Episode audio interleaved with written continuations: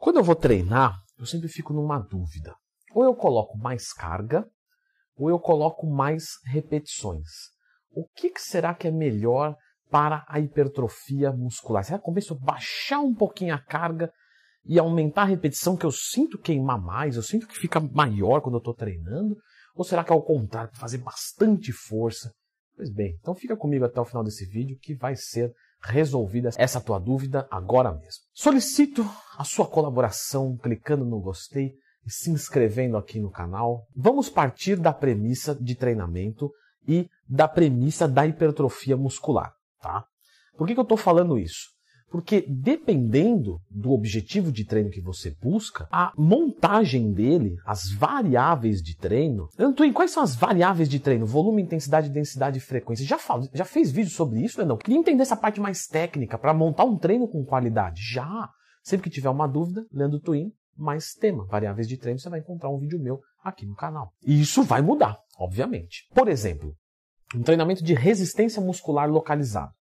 Ele vai ser um treino que tem mais frequência, mais volume, menos intensidade e mais densidade. É isso que caracteriza um treinamento de resistência muscular localizado.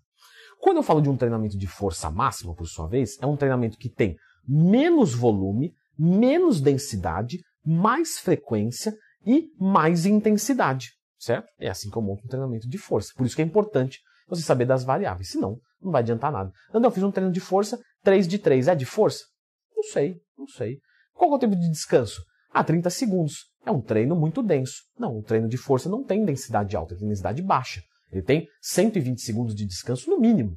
Então já está errado. Não é um treino de força, é um treino com baixas repetições e alta carga, mas não é um treino de força. Olha aqui que interessante.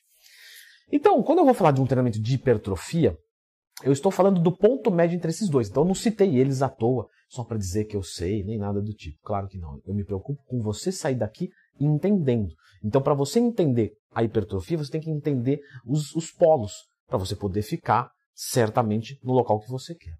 Quando a gente fala de um treinamento de hipertrofia, então, o que, que a gente diz em termos de volume?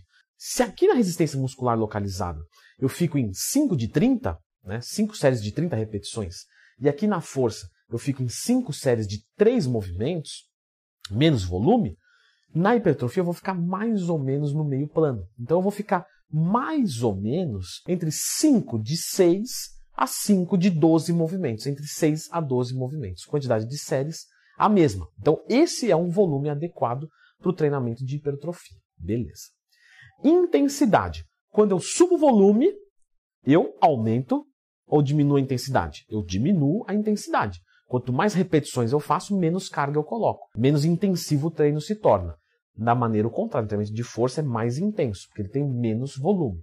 O treinamento de hipertrofia, por sua vez, vai também ficar na, no meio termo. Se aqui na força máxima eu colocava 100 kg e aqui no RML eu colocava 10, na hipertrofia eu vou colocar uma carga média entre esses dois polos. Calma que eu vou explicar. Fica tranquilo, não está perdendo nada. Quando você vai falar de frequência, esse tem uma frequência maior e esse uma frequência maior, porque são estímulos de capacidades. Capacidades a gente precisa de frequência maior. Então, normalmente um treino de força, eu vou estimular mais vezes o mesmo exercício num espaço de tempo, o mesmo para RML. Hipertrofia, posso trabalhar dessa forma ou não, tá? Os dois ficam válidos. Então, a frequência aqui, beleza, vamos manter a mesma e nem vamos discutir sobre frequência, né? Porque estamos discutindo carga agora, carga e velocidade. E quando a gente fala da densidade de treino, no treino de RML, a densidade ela é alta. O que é um treino denso? O que é uma coisa rígida? É uma... Pensa que você pega o treino e espreme ele assim, ó, espreme ele. Como é que você encurta o tempo de treino?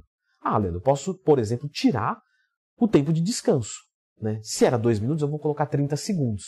Então, quer dizer, eu vou fazer 5 de 30, e se antes eu ia levar 10 minutos, agora eu levo 7 minutos. Então o treino está mais denso. É 5 de 30 os dois, só que um eu faço em menos tempo. Então ele está mais denso. O de força, pelo contrário, eu vou aumentar, porque eu quero maior tempo de intervalo para maior recuperação do substrato energético, de preferência completo, se a gente conseguisse, para levantar mais carga ainda na segunda série. Então é um treino esgarçado, é um treino pouco denso, é um treino suave, do ponto de vista de densidade. A hipertrofia, de novo, vai ficar no meio termo. Então, nem 5 minutos de descanso, nem 30 segundos de descanso. mais ou menos um a dois minutos. Agora a pergunta que vocês devem estar se perguntando: eu coloco mais carga ou mais repetições? Pessoal, é uma pergunta subjetiva, porque eu não sei quantas repetições vocês fazem e nem quanto de carga vocês colocam. Então, o que você tem que fazer na hora de estruturar o seu treino? Isso é muito importante. Isso aqui é a chave de um castelo. O que é a chave de um castelo? É uma coisa que. É, você, aqui, você gastou quanto nesse vídeo? 10 minutos? Só que se você aplicar isso no seu treino, muda a tua vida de treino, obviamente. Gostaria que mudasse toda a sua vida, mas não consigo. Então, se você entender isso, eu garanto para você, são 10 anos fazendo a mesma coisa. É meio caminho andado na estruturação de um treino, na eficiência de um treino. Hipertrofia muscular. Quantas repetições eu devo fazer? Mais ou menos falando, entre 6 e 12. Então pensa no seguinte: se passar de 12, está pouco produtivo para hipertrofia. Então eu posso aumentar a minha carga, porque está leve. Se eu posso fazer no máximo 12 e fiz 15, pô, então eu consigo botar mais peso. Agora, se eu fiz abaixo de 6, eu coloquei muita carga. Então, movimento perfeito, beleza? Isso daí, todo mundo é indiscutível. Perfeito, perfeito. Movimento, maravilha, completo. Cinco repetições, na sexta, se eu não roubar, não sai. Colocou muita carga. Nesse caso, você abaixa a carga. Leandro eu coloquei uma carga que eu fiz oito e não subiu mais nenhuma. Atingi a falha concêntrica. É isso. É aí que está. Mas agora, Leandro Twin, com esses oito, eu devo colocar mais peso ou eu devo colocar mais repetição? Devo buscar 9, 10 repetições com menos peso ou eu coloco mais peso e faço 6, 7? Pessoal, isso vai depender de algumas coisas. Nós podemos brincar com essas cargas tanto para mais quanto para menos. Então, você pode trabalhar algumas semanas com menos carga e 10, 11, 12 repetições. E você pode trabalhar com mais carga, ficando entre 6, 7, 8 repetições. O que a gente não vai querer, eu estou falando aqui de uma forma genérica, em alguns casos sim, é aplicável, mas falando em linhas gerais, o que a gente não vai querer é fugir dos 12 e nem abaixo dos 6 e, somado a isso, fugir da falha do trem. Toda a série você vai levar até a falha concêntrica. O que é a falha concêntrica? Estou fazendo aqui uma rosca direta. Rosca direta, maravilhosa. Aí eu vou tentar subir, só sobe até metade. Isso é uma falha concêntrica, porque eu não consigo terminar o movimento completo. Então, se eu for terminar o movimento completo, tenho que roubar. Na nossa abordagem de agora, não é o caso. Então, terminou a série falha concêntrica.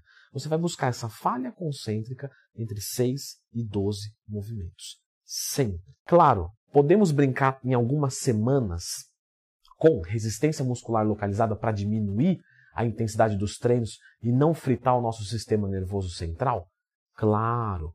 Podemos trabalhar com um volume menor para conseguir é, fazer uma carga diferente com mais intensidade e menos volume no treino de força? Pode. Treino de RML e treino de força é bem-vindo numa periodização de hipertrofia. É legal, é bacana. Eu sempre utilizo com os meus alunos. Tanto já fez vídeo sobre RML sobre força máxima? Já fiz sobre os dois. Então tá aqui no canal. Mas respondendo você, é mais interessante mais repetições ou mais carga? É mais interessante você ficar de 6 a 12 indo até a falha. Em algumas semanas você pode brincar mais perto do 6, outras mais perto do 12. Mas é aqui que você deve ficar. Eu Twin, quando eu faço 12, sabe o que acontece? Eu sinto o músculo encher mesmo, ele fica durão. Sabe o que é isso? Isso aí é pump de treino. Isso não é um indicativo de um treino de qualidade de hipertrofia, ainda que você possa se basear nele para algumas coisas. É gostoso sentir, mas não quer dizer que o seu treino foi eficiente. Então não se prenda assim, ah, eu senti o um músculo mais duro durante o treino, esse, esse treino é melhor. Não, não, não. Porque se fosse assim, RML era o melhor treino para hipertrofia. RML é o que mais dá pump, porque trabalha com repetição alta. Tempo de tensão alto gera pump. E isso não vai gerar hipertrofia, porque justamente a carga de treino é de resistência muscular localizada, tudo voltado para isso. Antônio, muito bacana, mas eu não posso aumentar o pump do meu treino mantendo esse treino de hipertrofia? Ah, aí sim, beleza. Então agora você já entendeu como é que treina e agora você vai entender como você aumenta o pump, que é uma sensação maravilhosa, orgasmática, através desse vídeo, mas sem deixar a hipertrofia de lado.